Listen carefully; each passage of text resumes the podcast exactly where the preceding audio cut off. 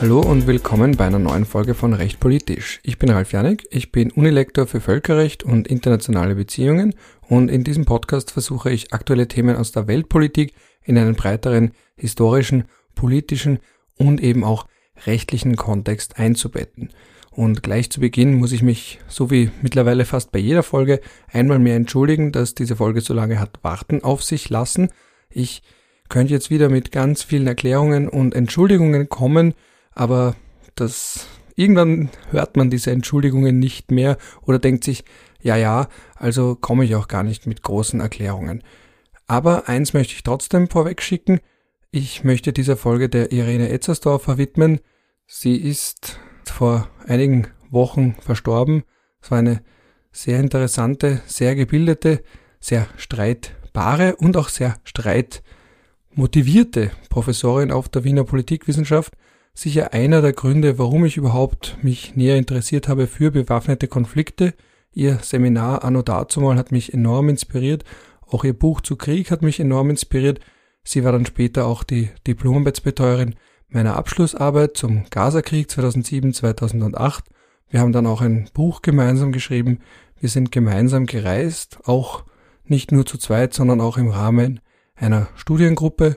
Sie war ein enorm inspirierender Mensch, der viel zu früh, vor allem akademisch, viel zu früh von uns gegangen ist.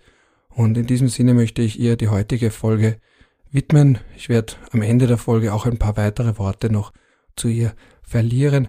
Aber an dieser Stelle wollen wir gleich in das Thema hüpfen. Das heutige, das aktuelle Thema dieser Podcast-Folge ist nämlich die Frage Kriegspartei. Wann ist man im Krieg, sowohl politisch als auch rechtlich und natürlich auch militärisch? Und da wollen wir als Anlassfall, als Anlasssatz nehmen den Satz, den Annalena Baerbock getätigt hat, die Aussage, die sie getätigt hat, die zu viel Kritik geführt hat, weil sie eben sinngemäß gesagt hat, wir, ist auch die Frage, wer sind wir, aber wir sind eben nicht im Krieg mit der Ukraine, auch nicht miteinander, untereinander, sondern im Krieg mit Russland. Und da wollen wir dann auf dieser Aussage basierend uns ein wenig näher damit befassen, was denn eigentlich Krieg heißt und vor allem, wann man eine Kriegspartei ist, wann man mit einem anderen Land im Kriegszustand ist. Aber hören wir mal ganz kurz hinein bei der Aussage von der deutschen Außenministerin selbst. Finger pointing at each other doesn't bring peace and freedom to Ukraine. If we start or continue this game to finger point at others because it's more convenient for oneself, then Russia and Putin wins. And this is why I'm personally doing the opposite. And therefore, I've said already in the last days, yes, we have to do more to defend Ukraine. Yes, we have to do more also on tanks. But the most important and the crucial part is that we do it together and that we do not do the blame game in Europe because we are fighting a war against Russia and not against each other. Thank you. So, und wie so oft bei politischen Aussagen ist nicht nur interessant, was gesagt wurde, sondern auch, was nicht gesagt wurde, beziehungsweise was nicht dahinter steckt. Ihr habt ja diese Aussage wahrscheinlich mitbekommen, beziehungsweise zumindest die Debatte drumherum. Da haben ja dann Politiker aus der rechten und der ganz linken Fraktion eben in Deutschland versucht zu sagen, sie sei ein Sicherheitsrisiko und sie hat eine Kriegserklärung abgegeben und sie hat damit Russland provoziert und was weiß ich nicht alles. Und das ist ja auch so ein Punkt, den man gerade in Deutschland ganz gut sehen kann, die große Hufeisentheorie. Das ist diese Theorie, dass die politischen Ränder, also die Extrempositionen auf der linken und auf der rechten einander gleichen und Hand in Hand miteinander gehen. Also sozusagen dieses Linksextrem ist böse und Rechtsextrem ist böse und beide sind gleich böse. Und da wird natürlich allgemein immer wieder eingewandt, das ist viel zu verkürzend Linksextreme Gewalt hat zum Beispiel andere Erscheinungsformen als rechtsextreme Gewalt und auch das Ziel ist ein anderes, auch das Bedrohungsszenario ist ein anderes. Das eine kann ausgehen von zum Beispiel Kräften, die auch innerhalb des Staatsapparats sind, während Linksextreme typischerweise nicht im Staatsapparat sind und so weiter und so fort. Also, dass linke Gewalt sich zum Beispiel tendenziell gegen Objekte richtet, rechtsextreme Gewalt wiederum gegen Personen. Aber, und jetzt kommt das Aber, wenn man sich jetzt den Ukraine-Konflikt ansieht und davor auch schon Corona, hat man gesehen, dass Linksextrem und Rechtsextrem in ihren Extrempositionen einander sehr stark ähneln. Also irgendwas mit alle Impfstoffe sind böse und werden uns töten oder eben jetzt, die Ukraine ist auch schuld an diesem Krieg und Russland fühlt sich bedroht oder im Extremfall, bei Ulrike Gouraud konnte man das lesen und kann man lesen, die ist überhaupt so ein Fall für sich, die Ukraine hat eigentlich den Krieg begonnen als Stellvertreter der USA und so weiter und so fort. Also da hat man auf einmal gesehen, dass beide Seiten sich in ihrem Anti-Imperialismus, der sich aber wiederum nur gegen den Imperialismus der USA richtet, nicht aber gegen russischen Imperialismus oder irgendeinen anderen Imperialismus, also dieser Glaube daran, dass nur die USA als imperialistischer Akteur auftreten können und wenn Russland da sich so einen eigenen geopolitischen Hinterhof schafft oder ausweitet oder eben verteidigt, dann ist das kein Imperialismus. Das scheint da irgendwo die krude Logik dahinter zu sein. Der langen Rede kurzer Sinn, man hat gemerkt, dass Vertreter der weit linken und der weit rechten hier geeint sind in ihrem Anti-Amerikanismus, in ihren vereinfachenden Bildern der Welt, auch wer hat begonnen, wer hat nicht begonnen, und vor allem auch in ihren Thesen zu Angreifer, Verteidiger und wie sich Deutschland verhalten soll. Aber jetzt zurück zur Aussage von Annalena Baerbock. Da hat man eben danach gesagt, das wäre eine Kriegserklärung und fahrlässig und so weiter. Und die russische Propaganda ist natürlich auch gleich aufgesprungen und hat das dankbar angenommen und das ist ja auch so ein ganz eigenes Ding. Russische Propaganda, diese russischen TV-Shows, die Diskussionen, wo regelmäßig davon geredet wird, warum wirft man keine Atombombe auf Deutschland, auf Europa, auf die USA, auf überhaupt alle, warum holt man sich nicht Berlin und Paris und überhaupt den Rest der Welt. Ganz eigene Geschichte, müssten wir eigentlich eine eigene Folge aufnehmen wäre jetzt hier für den Rahmen zu groß. Aber noch einmal, noch einmal zurück zur Aussage von Annalena Baerbock. Das ist keine Kriegserklärung. Allgemein sind Kriegserklärungen im Völkerrecht heutzutage irrelevant geworden. Wenn man jetzt zum Beispiel schaut in die Genfer Konventionen, da ist zwar die Rede von einem erklärten Krieg, aber auch davon, wenn es einen anderen bewaffneten Konflikt gibt. Also ein Krieg ist unabhängig davon, was die Kriegsparteien sagen. Das nennt man, wenn man lateinisch gebildet daherkommen möchte, animus belligerendi, also der Kriegsführungswille, der zählt aber nicht. Also umgekehrt, wenn zum Beispiel Russland sagt, wir führen ja gar keinen Krieg, das ist eine Spezialmilitäroperation oder eine spezielle Operation, aber noch kein Krieg, dann mag das politische Gründe haben, rechtlich ist das aber vollkommen unerheblich. Rechtlich schaut man auf die Fakten. Und die Fakten sind, Streitkräfte von Russland greifen ukrainisches Gebiet an und führen Krieg gegen die Ukraine als Staat, gegen die Ukraine als Bevölkerung, als Volk und gegen die ukrainische Armee. Krieg ist Krieg. Also wenn es quakt wie ein Krieg, wenn es geht wie ein Krieg, wenn es riecht wie ein Krieg, wenn es aussieht wie ein Krieg, wenn es das Leid bringt, das ein Krieg nun mal leider mit sich bringt, dann ist es Krieg, unabhängig davon, wie die Kriegsparteien oder eine Kriegspartei es nennt ob sie diesen Kriegsstatus abstreitet oder nicht, oder auch, ob es eine Kriegserklärung gegeben hat. Vor allem dabei noch einmal zu bedenken, Kriegserklärungen spielen im heutigen Völkerrecht weder in der Praxis noch in der Vertragsrealität, wenn man es so nennen möchte, also in den Verträgen, Genfer Konventionen oder auch die UNO-Charta, spielen sie keine Rolle. Ganz allgemein spielt das Wort Krieg heutzutage kaum noch eine Rolle.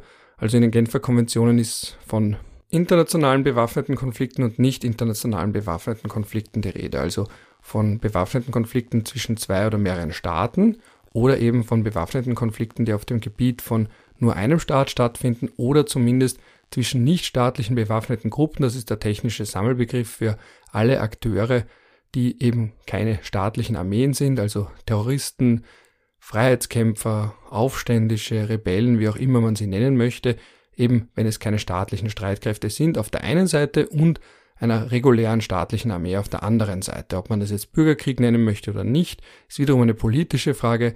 Nur kurze Zwischen, Zwischen, Zwischen, Zwischenbemerkung. Ich verliere mich eh schon wieder.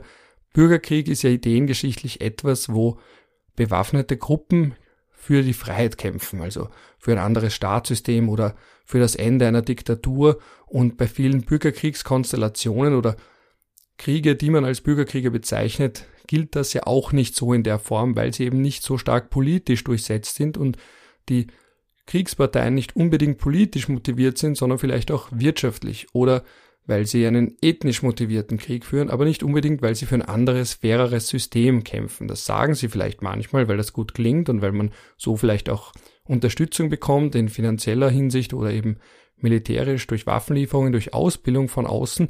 Klingt natürlich immer gut, wenn man sich Freedom Fighters, Freedom Army oder wie auch immer nennt, aber ob das wirklich die Motivation ist, so eine Demokratie einzuführen oder Gerechtigkeit oder was auch immer, oder ob es nicht andere Motivationen sind wie wir wollen ein Minderheitenregime loswerden oder wir wollen ein Mehrheitsregime loswerden oder wir wollen eine andere ethnische Minderheit an der Macht haben, nämlich uns selbst, oder die ethnische Mehrheit an der Macht haben, nämlich wiederum uns selbst, oder wir wollen Geschäfte machen und dadurch dazu brauchen wir Zugang oder eben exklusive, exklusive Kontrolle über ein bestimmtes Gebiet und so weiter und so fort. Das können eben auch Motivationen sein und die sind dann natürlich weniger politisch im eigentlichen Sinn, eben wenn wir es so verstehen wollen, als den Kampf für ein bestimmtes System und im Idealfall für eine Demokratie, für Freiheit, für Rechtsstaat und dergleichen. Deswegen ist eben der Begriff Bürgerkrieg ein politischer Begriff, der aber für viele Konflikte nicht wirklich greift oder eben verkürzt ist. So, jetzt nochmal zurück zu Annalena Baerbock. Das ist also keine Kriegserklärung, vor allem weil sie dafür auch gar nicht zuständig wäre nach deutschem Verfassungsrecht und auch nach Völkerrecht, selbst wenn sie das wäre oder wenn man eben sagt, sie ist ja eine der Trias, also eine der drei Zungen, mit denen ein Staat spricht, als Außenministerin, die zwei anderen Zungen sind der Präsident und eben der Kanzler. Selbst wenn man sagen möchte, ja, aber das kommt schon nah an eine Kriegserklärung, also da würde es mehr Form brauchen und vor allem auch eine entsprechende parlamentarische Mehrheit nach einem entsprechenden Beschluss. Also das kann man nicht einfach so machen.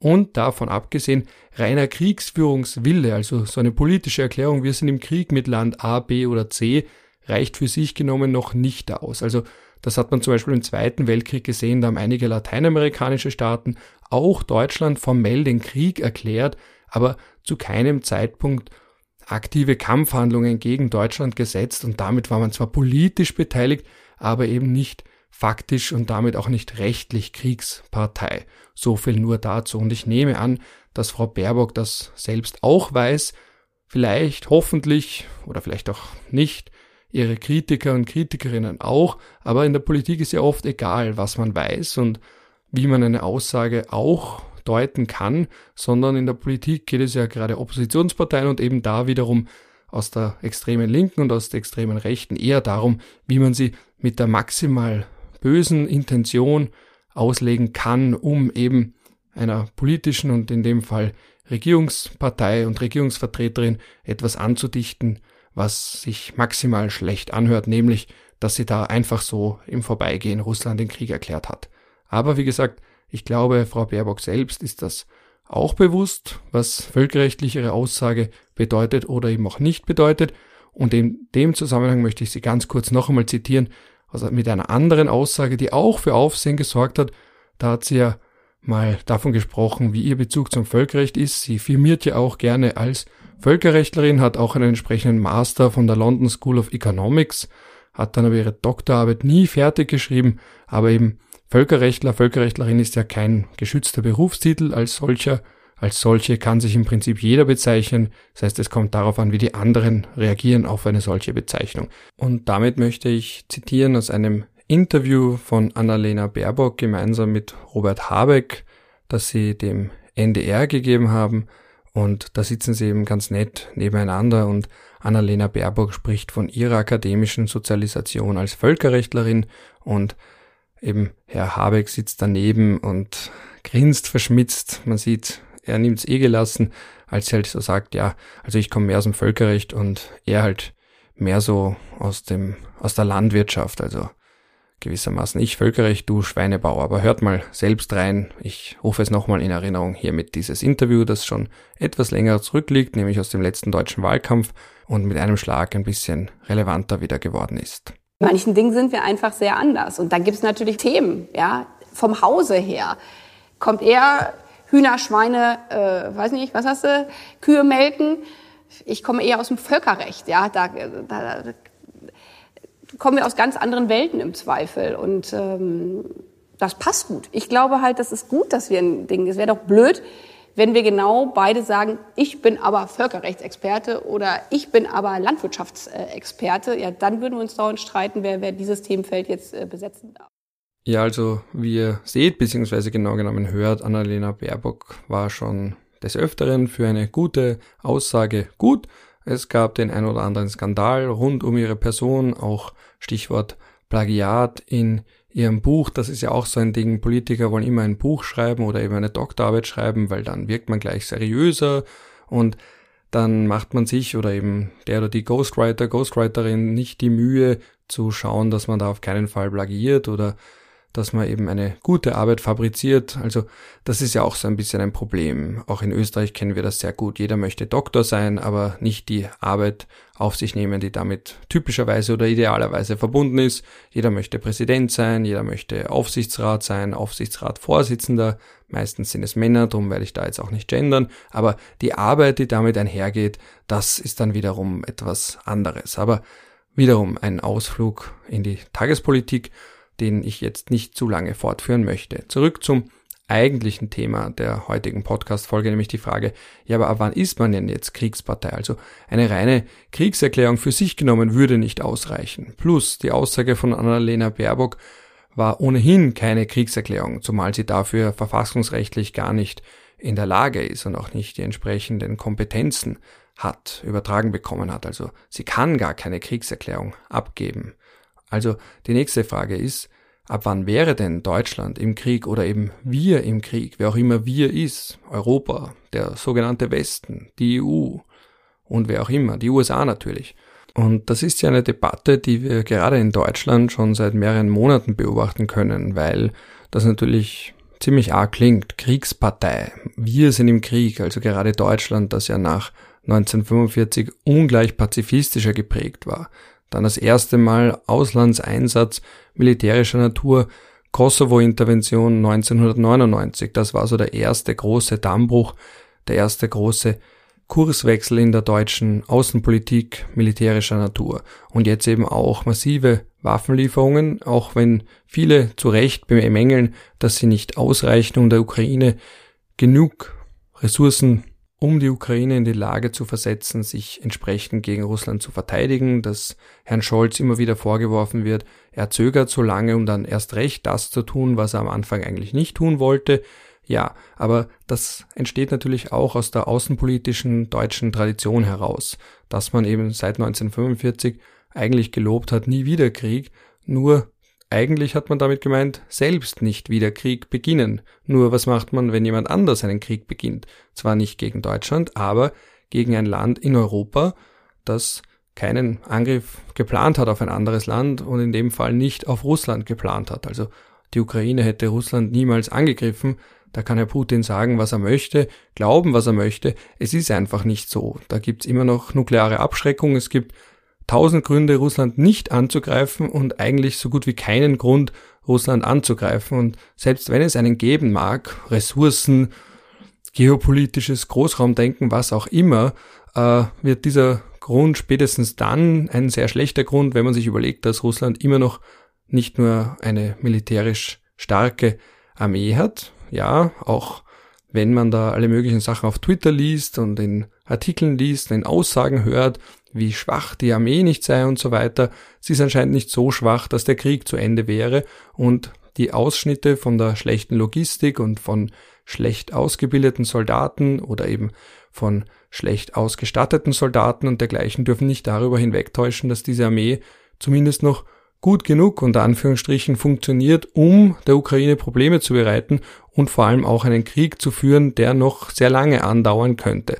Das nur als einmal mehr eine Zwischenbemerkung, wenn ich mich so weit fortwagen darf in den Bereich der Militärstrategie und der Frage, wie stark die russische Armee denn eigentlich ist. Und ich verweise an der Stelle auf den Global Firepower Index. Das ist ein Index, der versucht, die Schlagkraft unterschiedlicher Armeen zu vergleichen und auch eine entsprechende Rangliste zu erstellen. Da ist Russland immer noch auf Platz zwei und das hat man mit den folgenden Worten erklärt, nämlich The ongoing Russia-Ukrainian war has showcased key limitations in Russian military capabilities, despite its quantitative manpower and material advantage over neighboring Ukraine, shedding lights on preparedness, leadership, training and supply issues. Aber trotzdem immer noch Platz 2 for the current year, also im Jahr 2023, trotz der Verluste in materieller Hinsicht und eben auch in personeller Hinsicht. Aber China holt auf, vor allem weil es in den Hauptkategorien, also militärische Schlagkraft, Ausstattung und eben auch die schiere Anzahl der Soldaten hebt, holt es auf und vor allem auch wegen der wirtschaftlichen Stärke. Also China ist natürlich wirtschaftlich ein ungleich größerer Player als Russland. Russlands Volkswirtschaft ist ungefähr so groß, ein bisschen größer als die von Italien, zumindest wenn es nach den letzten Zahlen des World Economic Forums geht. Also wirtschaftlich eigentlich ein Zwerg, vor allem wenn man bedenkt, wie groß der Ressourcenreichtum in Russland ist, macht dieses Land sehr wenig daraus in wirtschaftlicher Hinsicht, aber militärisch aller Schwächen, die wir alle gesehen und kommentiert und analysiert bekommen haben, zum Trotz immer noch die zweitstärkste Armee der Welt, zumindest nach diesem Index. Ich bin mir sicher, dass dieser Index oft genug auf die eine oder andere Art kritisiert wird. Jeder Index wird auf die eine oder andere Art kritisiert, aber es ist natürlich immer eine Annäherung und wir wollen ja hier eine Annäherung haben und dafür reicht der Global Firepower Index allemal aus. Und das bringt uns zurück zu unserer ursprünglichen und eigentlichen Frage, nämlich ab wann ist man im Krieg mit Russland, weil man möchte mit dem zweitstärksten militärischen Akteur der Welt nicht unbedingt einen Krieg führen, vor allem dann nicht, wenn er einerseits unberechenbar ist, wie Herr Putin, und andererseits und damit zusammenhängend immer noch eine Nuklearmacht ist. Also das ist ja die zweite große Angst, die wir alle haben und berechtigterweise Angst haben, wie nahe sind wir eigentlich an einem Atomkrieg, weil Atomkrieg heißt, dass am Ende keiner mehr lacht und sich jeder fragt, wie konnte das nur passieren? Das sind nachvollziehbare Ängste, wenn man sich auch ansieht, die Debatten aus den 60er Jahren, da hatten alle Angst, vielleicht sogar mehr Angst als heute, weil wir uns heute irgendwie daran gewöhnt haben, dass schon nichts passieren wird. Nur weil in der Vergangenheit nichts passiert ist, heißt das nicht, dass in der Zukunft nichts passieren würde. Das muss man dabei auch immer mitbedenken. Das ist ein bisschen die Turkey Fallacy, wie es der Nassim Nicholas Taleb nennt. Also der Truthahn, wenn der nach hinten schaut, wird er eigentlich gut behandelt, wird gefüttert, gemästet, bestes Leben. Und dann irgendwann ist halt Thanksgiving, wenn man von den USA ausgeht, und er wird geschlachtet. Also die Vergangenheit ist nicht immer ein guter Indikator für die Zukunft. Das nur zur allgemeinen Verunsicherung.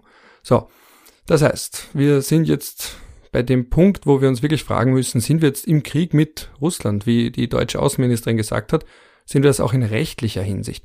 Und da muss man dezidiert und explizit wieder und wieder betonen, nein, sind wir nicht. Also Waffenlieferungen führen für sich genommen noch nicht dazu, dass man Kriegspartei ist, also co-belligerent oder kriegführender Staat ist. Das reicht nicht aus, weil sonst hätte man das ja schon sehr oft gehabt in der Vergangenheit. Also man erinnere sich einmal mehr zum Beispiel an den Kalten Krieg, wo die beiden Seiten jeweils unterschiedliche Parteien unterstützt haben mit Waffenlieferungen, ohne dass irgendwer gesagt hätte, dass jetzt die USA und Russland direkt in einem Krieg miteinander verwickelt sind. Das ist ja genau der Punkt bei den damaligen Stellvertreterkriegen gewesen, dass man die geführt hat in einer Art und Weise, wo die beiden großen militärischen Blöcke nicht miteinander direkt in Konfrontation treten, sondern eben ihre Proxys, also ihre Stellvertreter, jeweils militärisch unterstützen oder vielleicht auch direkt ab und zu involviert waren. Man erinnere sich an den Vietnamkrieg, der ja auch als Stellvertreterkrieg vereinzelt bezeichnet wird, aber da war auch nur eine Supermacht, also die USA, involviert, direkt involviert, aber Russland eben nicht direkt involviert. Und bei den anderen Stellvertreterkriegen, also wenn man zum Beispiel denkt an Angola oder eben in jüngerer Vergangenheit Syrien, dann war oft nicht mal eine der beiden Supermächte involviert oder eben im Krieg in Syrien seit 2012 Russland zwar direkt involviert, aber sonst war es ein Krieg, der Stellvertreter-Elemente hatte, eben die Golfstaaten, die dschihadistische Gruppen unterstützt haben, der Iran, der wiederum unterstützt hat, der auch direkt involviert war, dann später auch Russland interveniert hat auf Seiten von Assad, aber eben keine direkte militärische Konfrontation weder zwischen Saudi-Arabien und dem Iran noch zwischen den USA und Russland. Also auch da haben viele von einem Stellvertreterkrieg gesprochen, aber es war eben kein direkter Krieg. Das bringt mich zu einem weiteren Punkt, Stellvertreterkrieg. Das wird ja auch immer wieder genannt, dass der Konflikt zwischen Russland und der Ukraine eigentlich ein Stellvertreterkrieg sei und die eigentlichen dahinterstehenden Akteure sind einmal mehr Russland, das bleibt, aber eben hinter der Ukraine steht eigentlich, stehen eigentlich die USA. Und das ist natürlich auch so etwas, wo man sich zweimal fragen muss, was man damit denn eigentlich aussagt, weil das kann man auf zwei Arten auslegen. Die böse Auslegung, die geht eben aus vom anti-amerikanischen, anti-imperialistischen Camp, die sagen, die Ukraine leidet für die USA und sind eben bloßer Stellvertreter, verlängerter Arm der USA. Da muss man natürlich mitbedenken, dass man damit der Ukraine ihre Eigenständigkeit abspricht und vor allem auch abspricht, dass sie ja trotzdem um ihr Überleben kämpft als Staat, weil einmal mehr, bitte zur Erinnerung, Russland möchte die ganze Ukraine besetzen, kontrollieren, annektieren oder eben, wenn schon nicht die ganze Ukraine annektieren, zumindest dort eine Marionetten, Marionettenregierung installieren, die aber dann genau das tut, was ihr Wladimir Putin befiehlt. Also eben mit anderen Worten, ihre Souveränität soll sie verlieren, entweder durch Annexion oder eben durch eine Marionettenregierung. Das ist das erklärte Kriegsziel und davon ist Russland nicht, dass ich wüsste oder nicht, dass man es wirklich mitbekommen hätte, auf eine glaubwürdige Art und Weise zumindest mitbekommen hätte, abgewichen. Also das ist nach wie vor das Kriegsziel, das hinter Schlagworten wie Entnazifizierung und dergleichen nun einmal steht. Und wenn man jetzt so tut oder eben sagt, die Ukraine ist ja nur der verlängerte Arm, der Stellvertreter der USA, dann ignoriert man, dass die Ukraine ureigene Interessen hat unmittelbare Interessen hat und da gehören so simple Dinge dazu, wie dass man überleben möchte, dass die Bevölkerung überleben möchte, dass die Bevölkerung nicht unter Fremdherrschaft und Unterdrückung durch einen fremden Staat, der gewaltsam ins Land gekommen ist, leben möchte. Also eigentlich sehr simpel, aber Dinge können noch so simpel sein, sie werden dann in der politischen Rhetorik von gewissen Kräften trotzdem auf den Kopf gestellt und ad absurdum geführt. Also das immer mit bedenken. Ein Stellvertreter, da wird gerne mal suggeriert, dass der keine eigenen Interessen hätte oder eben letztlich nur das tut, was eine andere große, dunkle Macht von ihm verlangt. Und in dem Fall die bösen USA.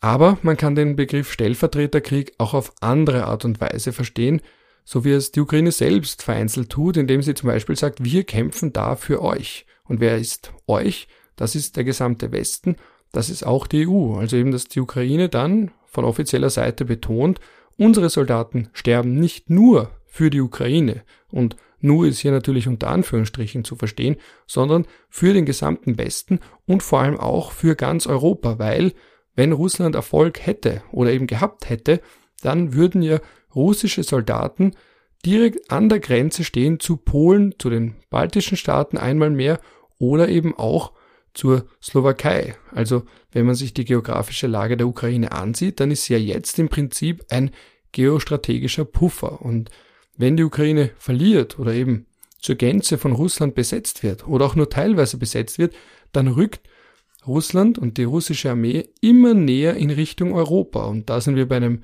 damit zusammenhängenden Punkt, dass man aus europäischer Sicht natürlich oft immer wieder hört, naja, aber Russland bedroht uns ja nicht und das mit der Ukraine, das ist vielleicht so eine andere Geschichte, aber man weiß es nicht. Also die Zukunft ist gerade bei diesen Dingen ungewiss. Wenn man sich Analysten ansieht, knapp vor dem Beginn des Krieges haben viele geglaubt, dass das kein Krieg wird, sondern vielleicht vereinzelte Militärschläge, Säbelrasseln, aber dass daraus ein Krieg wird, der jetzt schon fast ein ganzes Jahr andauert, haben viele in der Form nicht kommen sehen oder wollten es nicht kommen sehen.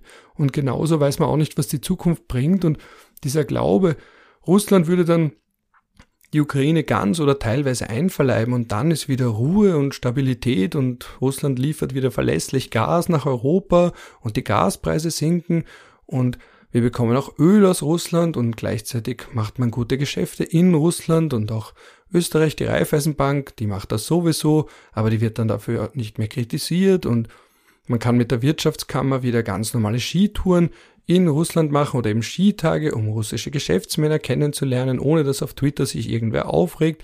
Dieser Glaube kann halt auch ziemlich naiv sein. Also man weiß nicht, wie Russland sich in Zukunft in Richtung Europa verhalten wird und vor allem muss man sich auch aus europäischer Sicht fragen, was möchte man denn eigentlich? Möchte man zum Status quo ante, also so tun, als wäre nie was gewesen, als wären alle Kriegsverbrechen niemals begangen worden, als wären die Frauen niemals vergewaltigt worden, als wären die Kinder niemals geraubt worden aus ihren Familien, als hätte man Zivilisten nicht getötet, als hätte man nicht zivile Ziele angegriffen, Wohnhäuser zerstört, das Theater in Mariupol zerstört und so weiter und so fort. Will man so tun, als wäre das alles nie gewesen und einfach einen Reset-Knopf drücken und gleichzeitig auch glauben, dass Russland halt da berechtigte Interessen gehabt hätte, aber in Richtung Resteuropa, da ist man jetzt wieder Bussi Bussi und bester Freund und roten Teppich ausrollen. Also das ist schon ein bisschen zynisch und auch naiv und natürlich alles andere als empathisch. Aber selbst wenn man Empathie da jetzt rausnimmt und sagt, das ist keine geopolitische Kategorie, muss man sich natürlich auch aus reinen Sicherheitsgründen fragen, ob das nicht ein bisschen naiv oder auf Wienerisch gesagt ein bisschen deppert ist. Aber gut, jetzt mal abgesehen davon wollen wir trotzdem mal die Frage stellen, wann wäre man denn Kriegspartei?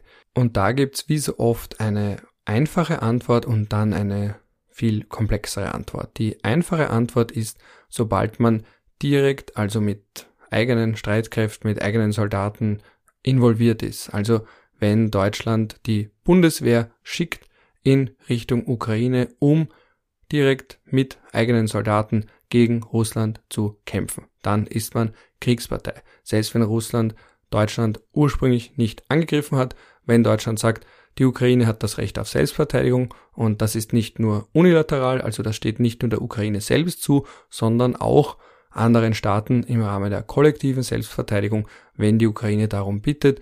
Wenn sie das tun sollte, können andere Staaten dem nachkommen, unabhängig davon, ob die Ukraine NATO-Mitglied ist oder nicht.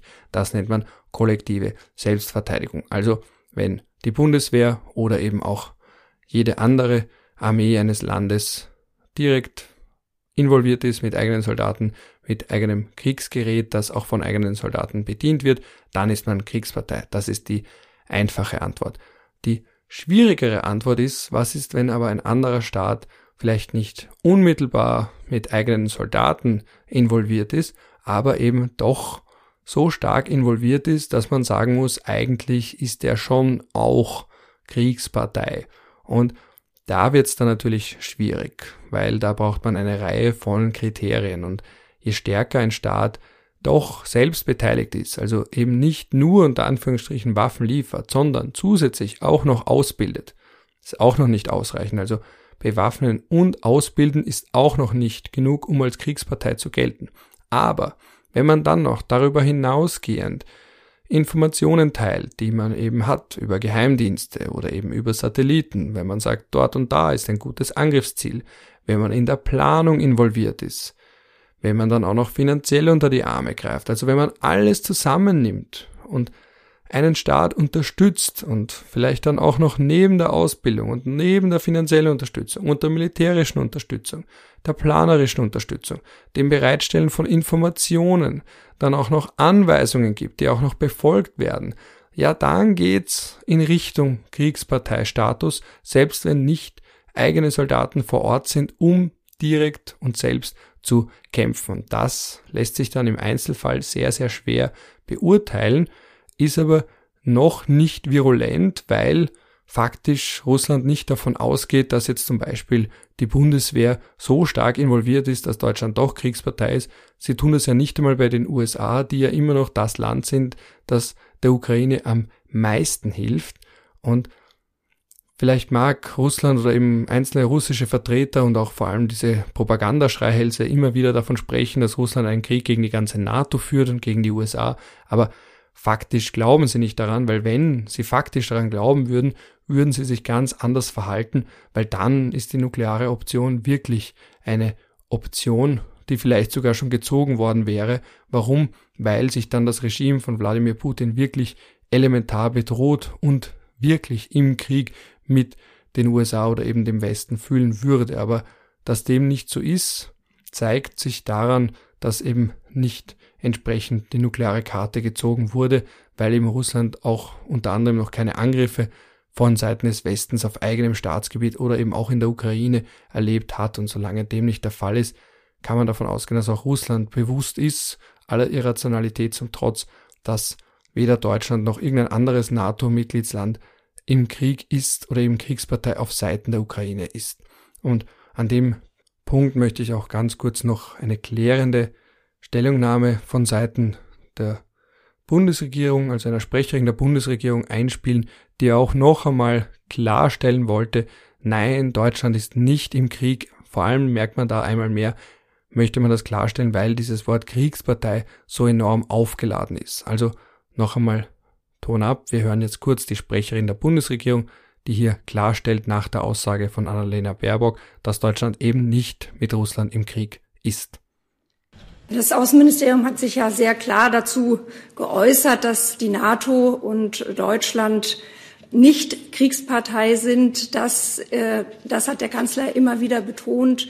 Die NATO und Deutschland sind äh, in diesem Angriffskrieg Russlands gegen die Ukraine nicht Kriegspartei. Wir unterstützen die Ukraine, aber wir sind nicht Kriegspartei.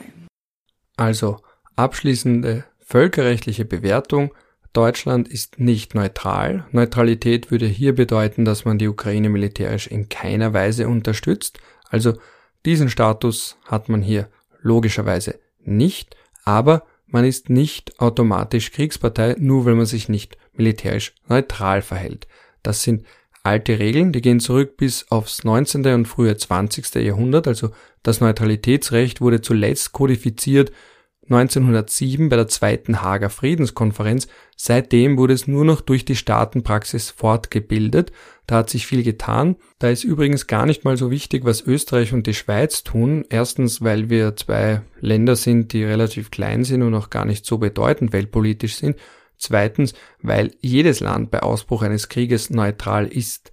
Der große Unterschied zwischen Österreich und der Schweiz und den meisten anderen Ländern der Welt besteht darin, dass sie gewissermaßen immerwährend, also für die Zukunft, für zukünftige Konflikte ihre Neutralität schon angemeldet haben. Also die sagen nicht nur, wenn einer ausbricht, sind wir mal Status quo neutral und schauen dann, sondern wenn ein zukünftiger Konflikt ausbricht, bleiben wir neutral. Und das ist auch das, was gerade ins Wanken gerät, weil man dann gleichzeitig wieder sagt, ja, aber was ist, wenn jetzt eindeutig ist, wer Aggressor ist und welcher Staat sich verteidigt, dann heißt ja Neutralität im Endeffekt, dass man dem Aggressor hilft, weil man dem verteidigenden Staat nicht hilft, weil man eben nicht auf Seiten des Völkerrechts ist. Das ist auch ein bisschen der Grund, warum wir in Österreich und auch in der Schweiz eine verhaltene Neutralitätsdebatte haben, aber zumindest eine haben. Und auch das ist angelegt im System der Vereinten Nationen übrigens. Das hat schon Hans Kelsen immer wieder betont. Der hat gesagt,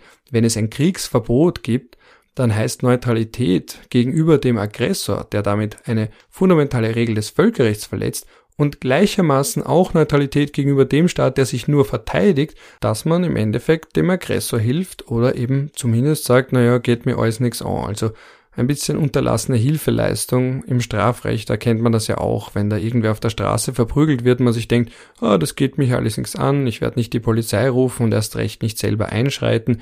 Das ist ein bisschen dasselbe dann auch auf weltpolitischer Ebene. Und das hat ausgerechnet ein Hans Kelsen, bekanntermaßen Architekt unserer Verfassung 1920, damit also nicht Architekt unserer Neutralität, aber eben ein großer Vordenker auch des Völkerrechts gesagt. Und das ist natürlich insofern interessant, als dass man hier sieht, dass die Neutralität nicht mitgedacht wurde in der ursprünglichen Verfassung und Hans Kelsen sogar ein Kritiker von Neutralität war, weil er gesagt hat, Neutralität schön und gut, aber wenn ein Staat das Gewaltverbot verletzt, dann kann man nicht neutral bleiben, weil das ist immer noch eine der Grundregeln, einer der Eckpfeiler der modernen Völkerrechtsordnung. Das ist die große Lehre, die wir eigentlich gezogen haben aus nicht nur einem, sondern gleich zwei Weltkriegen und hoffentlich nicht auch noch aus einem dritten. So viel nur dazu, damit wir Hans Kelsen auch ganz kurz hier erwähnt haben. So, jetzt fragt sich natürlich, okay, wenn einerseits Deutschland die Neutralität nicht gewahrt hat, aber andererseits nicht Kriegspartei ist, was ist sie dann? Naja, Deutschland ist damit gewissermaßen in einem kriegsartigen Zustand, wenn man es so will, oder ein kriegsähnlicher Zustand. Der Gerhard Mangott hat das so beschrieben, weil man eben in so einem Graubereich ist zwischen absoluter Passivität, da ist nicht einmal Österreich, auch nicht die Schweiz, weil man ja die Sanktionen der EU mitträgt, aber eben auch nicht militärisch untätig bleibt, wie Österreich und die Schweiz, die eben keine Waffen liefern, da nicht einmal debattieren. Österreich überlegt nicht einmal ukrainische Soldaten bei Abwehrtätigkeiten und sei es sowas wie Entminung, die wirklich rein defensiv ist, in irgendeiner Form zu unterstützen, wegen Neutralitätspolitik, weniger wegen den rechtlichen Verpflichtungen. Deutschland geht also da viel weiter, jetzt vor allem dann auch mit Panzerlieferungen. Zwischenbemerkung, einmal wieder auch an der Stelle, die Art der Waffen ist übrigens völlig unerheblich für den Kriegsparteistatus. Beim Kriegsparteistatus entscheidet, wie intensiv man direkt involviert ist in einem Konflikt, nicht ob man Kampfjets oder eben Langstreckenraketen oder eben Panzer oder welches Kriegsgerät auch immer liefert. Die Art des Kriegsgeräts, die Menge des Kriegsgeräts ist völlig unerheblich. Was entscheidend ist über den Status als Kriegspartei, ist immer noch, wie intensiv ist man direkt, also durch eigene Streitkräfte involviert in einem Konflikt. Man ist also in einem kriegsähnlichen Zustand, der sich daran zeigt, dass man intensive Unterstützung leistet für die Ukraine und eben auch einen Wirtschaftskrieg führt gegen Russland und eben auch eindeutig und wiederholt den Angriffskrieg verurteilt und auch versucht, globale Allianzen zu schmieden, was bei den Sanktionen oder zumindest bei der Nichtumgehung der Sanktionen durch Länder, die sich nicht direkt beteiligen, eine entscheidende Rolle spielt. Aber Wirtschaftskrieg, mag man es auch so nennen, ist kein echter Krieg. Auch diese Debatte gab es in der Vergangenheit während des Kalten Krieges, wo vor allem Länder aus der sogenannten, damals sogenannten Dritten Welt, heute nennt man das natürlich nicht mehr so, argumentiert haben, dass ein Wirtschaftskrieg, also eben massive Sanktionen, vor allem vom damals übermächtigen Westen, im Endeffekt genauso verheerende Auswirkungen haben können wie militärische Maßnahmen. Aber man hat dann trotzdem gesagt, der Wortlaut von Gewalt in der UN-Charta ist klar, der bezieht sich auf militärische Gewalt. Heute debattiert man ja auch ein bisschen, ob Cyberangriffe auch davon gedeckt sind oder eben auch andere äh, Angriffe, wie zum Beispiel, sagt man jetzt so, die Manipulation der Umwelt, also eben, dass man einen grenzüberschreitenden Lawinenabgang forciert oder einen grenzüberschreitenden Waldbrand hervorruft. Aber grundsätzlich sagt man, dass ein Angriff oder eben Gewalt im Sinne des Völkerrechts immer noch militärischer Natur sein muss und dann kann man eben streiten, was ist mit Umweltmanipulation, was ist mit Cyberangriffen, wenn man das eben einen mehrtägigen Blackout verursacht, der dann wiederum zu einer Krisensituation führt, also eben zu einem, wenn dann eben so ein Film wie The Purge zum Beispiel Realität wird, also die Leute im Dunkeln auf einmal auf die Regeln pfeifen und einander gegenseitig abschlachten, weil sie es können. Also diese Thomas Hobbesche Dystopie vom Naturzustand, der Wolf ist dem Mensch ein Wolf oder eben Homo homini lupus. Na gut, und abschließend mögen jetzt manche einwenden, aber wen interessiert das Völkerrecht? Das ist ja eine Frage, die mich mein ganzes akademisches Berufsleben schon begleitet, dass man irgendwie sagt, ja, schön, dass es diese Regeln gibt, aber Herrn Putin werden diese Regeln herzlich wenig interessieren. Äh, ich kann nicht in seinen Kopf hineinschauen. Ich habe vorhin schon gesagt, dass ich trotzdem glaube, dass man an gewissen Verhaltensmustern oder eben Dingen, die nicht passiert sind, schon ablesen kann, wie Russland diese Situation bewertet und dass es eben nicht faktisch der Meinung ist, dass es wirklich in einem unmittelbaren Krieg mit dem ganzen Westen und damit auch mit Deutschland ist, aber trotzdem kann Russland jederzeit Deutschland zu einer Kriegspartei machen, indem man Deutschland direkt angreift. Und dann helfen einem auch alle Völkerrechtslehrbücher und die UNO-Charta nicht sonderlich viel. Ja, das könnte passieren, da kann man dann nicht viel machen.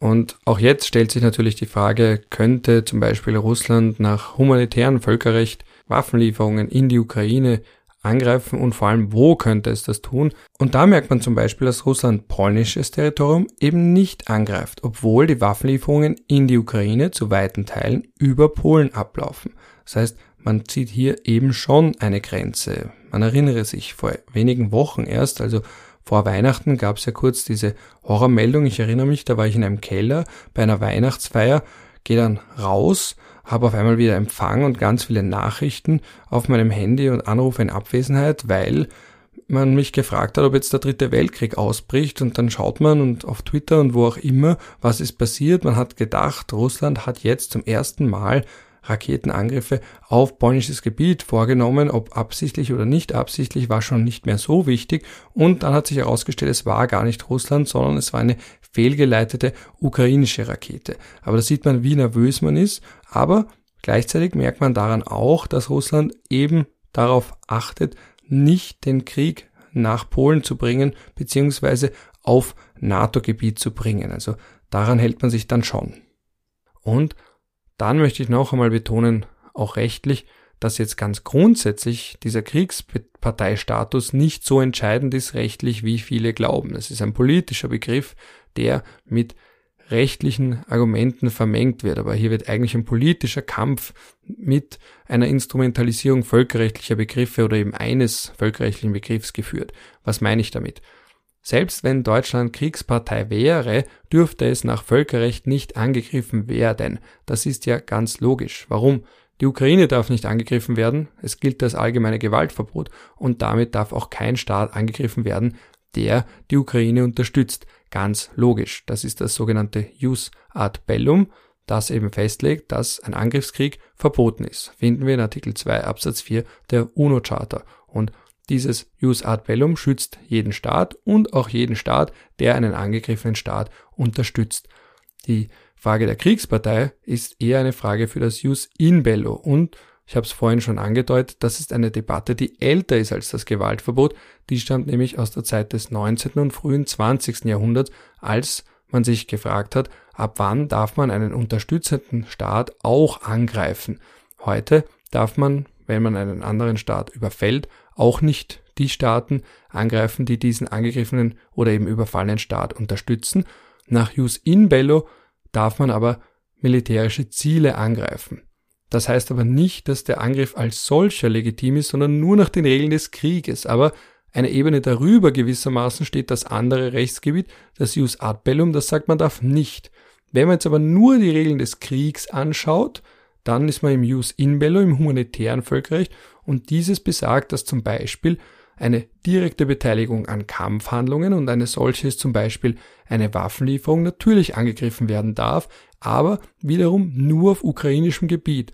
Also wenn zum Beispiel ein deutscher Soldat Waffen nur liefert, direkt liefert an die ukrainische Armee oder vielleicht sogar direkt ans, an die ukrainischen Streitkräfte, wenn er das tun würde, er tut's nicht. Das möchte ich noch einmal betonen. Aber wenn er das tun würde und sonst nicht einmal bewaffnet ist und auch nicht vorhat, in irgendeiner Form zu kämpfen, dann ist der Lastwagen, in dem sich die Waffen befinden, trotzdem nach Jus in bello, also nach dem Kriegsrecht, nach dem Recht während des Krieges ein legitimes Angriffsziel, aber nach dem Jus ad bellum immer noch nicht, weil kein einziges Angriffsziel in der Ukraine legitim ist, weil eben hier ein völkerrechtswidriger Angriffskrieg geführt wird.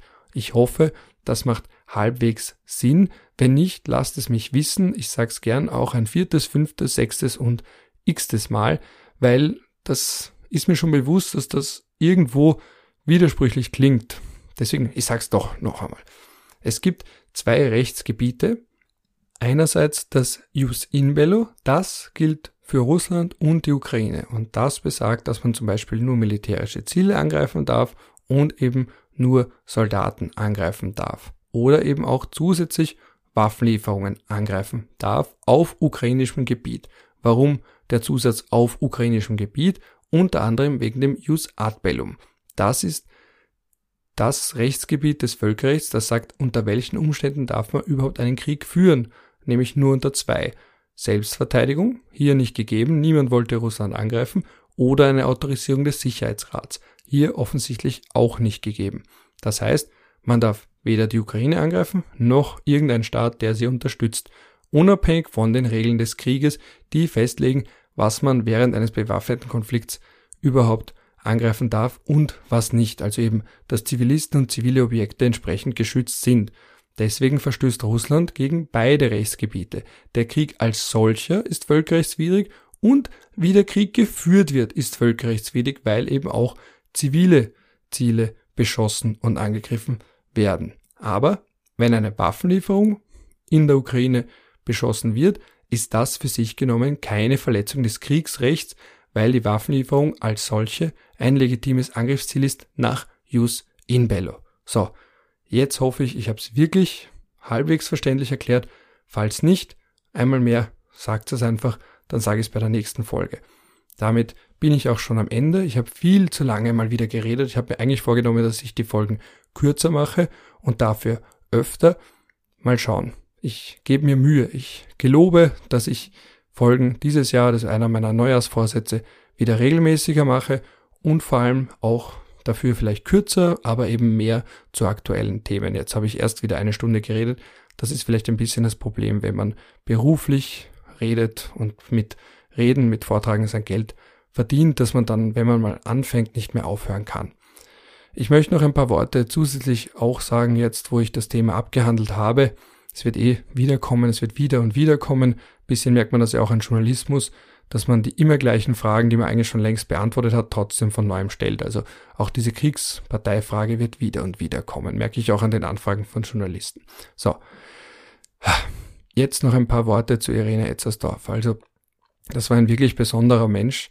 Das war eine Professorin, die Lehre so gelebt hat, wie es viele leben sollten. Sie hat sehr gerne diskutiert, sie hat sich fast für jeden Studenten Zeit genommen zu diskutieren, während der Lehrveranstaltung, nach einer Lehrveranstaltung, in anderen Kontexten, sei es bei Veranstaltungen oder auch auf Social Media, also eben vor allem auf Facebook. Das ist etwas, was ich ihr bis heute anrechne, diesen nicht bändigbaren Diskussionswillen, diese Bereitschaft, sich mit den noch so uninformierten Gegenstandpunkten auseinanderzusetzen, diesen Wissensdurst, den sie hatte, also der uns auch einmal eben zu zweit nach Israel und Palästina geführt hat. Und da waren wir auch bei einer Konferenz und dann eben auch in Hebron. Ich war dann auch in Ramallah, wir waren in Jerusalem, also haben uns gedacht, so, wir haben jetzt so viel über den Nahostkonflikt gesprochen, ich war davor schon einmal dort, sie auch, jetzt haben wir gesagt, jetzt fahren wir auch mal zu zweit vor Ort. Wir wollten auch immer in den Gazastreifen, haben es damals nicht geschafft, das ist auch so eine Erinnerung. Viele Dinge, die man aufschiebt, schiebt man vielleicht auch irgendwann einmal zu sehr auf. Ich wollte auch mit ihr eine Podcast-Folge aufnehmen zu ihrem Leibthema ethnische Konflikte. Hab da immer gesagt, nehmen wir die irgendwann auf und dann habe ich sie immer aufgeschoben, weil ich dachte, ja, wir haben eh regelmäßigen Kontakt, das machen wir schon irgendwann einmal und dann kommt dieses dazwischen und jenes dazwischen und ja, auf einmal kommt das große Ende eines Lebens dazwischen und dann ist es definitiv zu spät und jetzt habe ich das nicht verewigt, ihren Reichtum an Wissen zu genau diesem Thema, mit dem sie sich so intensiv beschäftigt hat, im Zusammenhang mit Studienreisen, wo ich auch dabei war, auch beschäftigt hat. Also sie hat organisiert eine Studienreise in den Libanon, sehr interessant, in den Südlibanon sogar. Also wir sind dann Orte gekommen, an die man typischerweise nicht kommt. Sowohl im Zusammenhang mit der UNO haben wir uns das ein bisschen angesehen. Wir haben die UNO besucht. Wir haben auch besucht dieses seltsame Dschihad Disneyland, wie man es gerne nennt, im Südlibanon. Also dieses Museum, wo die Hisbollah ausgestellt hat, zerstörte israelische Panzer zum Beispiel und ihren Sieg, also in ihrer Wahrnehmung, ihren Sieg über Israel 2006 zelebriert und auch entsprechend zur Schau stellt für Touristen. Typischerweise aus dem Libanon, aber manchmal eben auch Studenten, Studentinnengruppen aus Österreich. Sie war auch sehr aktiv in Sachen Zypern-Konflikt, der hat sie auch sehr interessiert. Sie war sehr oft in Zypern. Wir waren zweimal mit einer Studentengruppe in Zypern, einmal im Süden, dann im Norden, weil wir, als wir das erste Mal im Süden waren, wegen Corona nicht einfach so in den Norden konnten. Und dann haben wir das zweite Jahr, das darauf folgende Jahr gesagt, jetzt schließen wir das Kapitel ab und schauen uns den Konflikt auch vom Norden aus an und schauen uns den Norden noch einmal näher an. Haben da auch sehr viel gelernt. Ich habe da sehr viel mitgenommen, sehr viel Wissen, von dem ich bis heute profitiere. Menschen, die wir getroffen haben, von dem ich mein Leben lang profitieren werde. Und das ist eben etwas, was sie ausgezeichnet hat, dass sie das Gespräch gesucht hat, dass sie diese Reisen organisiert hat, dass sie Gesprächspartner gesucht hat und da auch wieder sich nie zu schade war, auseinanderzusetzen mit älteren Männern, älteren Politikern, die oft sexistisch gedacht haben auch, die auch oft uns nicht für voll genommen haben, weil wir aus dem Ausland da kommen und ohnehin den Konflikt nicht verstehen oder dass vielleicht andere da mit dem Bild reinkommen, ja, diese Österreicher, die sind ja sowieso historisch vorbelastet und so weiter und so fort. Also das sind Geschichten, die ich jetzt noch mein Leben mit mir rumtragen werde und wo ich ein bisschen auch diese Erinnerung hochhalten möchte und auch ein bisschen die Tradition, die mit ihr ein bisschen untergeht, vielleicht am Leben halten möchte, nämlich diese Tradition, die auch die Lehre entsprechend ernst nimmt, die ja akademisch heute teilweise als Klotz am Bein wahrgenommen wird, weil heute geht es darum, wie viele Projektanträge man einreicht, wie viele Projektanträge man bewilligt bekommt, wie viele Ressourcen man eintreibt für eine Universität, wie viele Publikationen man hat. Und die Lehre, die ist also ein bisschen das Beiwagerl. Und bei ihr war sie nicht das Beiwagerl, sondern eben das Hauptwagerl. Und Das hat man daran gemerkt, dass sie sich die Zeit genommen hat, dass sie sich interessiert hat für ihre Studenten und Studentinnen, dass sie die Betreuung ernst genommen hat, dass sie so viel diskutiert hat auf allen möglichen Ebenen, wie vorhin gesagt, und eben auch diese Reisen organisiert hat. Es gab noch eine zusätzliche Reise, bei der war ich dann nicht mehr dabei, in den Iran. Auch da hat sie sich gedacht, ich schaue mir jetzt das Land vor Ort an, anstatt nur von dem Land zu lesen, möchte ich es mir auch mal vor Ort ansehen mit einer Studenten- und Studentinnengruppe. Also auch das eine von den vielen Erfahrungen, die andere Menschen ihr jetzt zu verdanken haben. So. Ja, und ich habe mich jetzt auch bemüht, sachlich zu bleiben, aber es ist natürlich, natürlich auch eine emotionale Sache, einfach wenn man sich akademisch so lange mit einem Menschen austauscht. Und ich erinnere mich, dass jetzt weniger akademisch, dass sie einmal gesagt hat, dass sie merkt, dass sie älter wird, das merkt sie daran, dass sie nicht mehr jedes Buch krampfhaft fertig liest, sondern wenn ihr das Buch, egal ob ein Roman oder ein Sachbuch, nicht gefällt oder sie nicht so sehr interessiert, überlegt sie sich zweimal, ob sie sich die Zeit nimmt, dieses Buch zu Ende zu lesen. Und an diese Aussage musste ich oft denken, als sie noch gelebt hat, muss ich jetzt noch ein Äußerl öfter denken und ich muss oft auch daran denken, dass man quasi nicht ein Buch hat, in dem all das Wissen, das ein Mensch wie sie über ein akademisches Leben akkumuliert, dass das alles auf Papier bringt, was auch gar nicht geht. Und dass mit dem Tod eines Menschen auch nicht nur seine Erfahrungen und seine Erinnerungen sterben, sondern auch das Wissen mit einem Male stirbt. Und vielleicht ist das auch ein Grund, warum manche Wissenschaftler so viel schreiben, weil sie sich selbst zumindest überdauern wollen, weil sie zumindest wollen, dass ihr, weil sie wollen, dass, weil sie wollen, dass zumindest ihr Wissen und ihre Erkenntnisse ihr eigenes Leben überdauern. Und in diesem Sinne bin ich auch jetzt endgültig am Abschluss dieser Folge angelangt und mir bleibt nichts anderes übrig, als euch noch einen schönen startenden Tag oder eben Rest vom Tag, vielleicht auch einen netten Abend oder manchen von euch auch eine gute Nacht zu wünschen bis zur nächsten Folge, die hoffentlich früher kommt als die letzten Folgen, wo ich ein bisschen schleißig war, was die Veröffentlichung und den Veröffentlichungsrhythmus angeht. Es war leider viel zu tun. Es ist für die Welt nie gut, wenn Menschen mit dem Schwerpunkt Völkerrecht und innerhalb des Völkerrechts Schwerpunkt Krieg, Menschenrechte, bewaffnete Konflikte viel zu tun haben.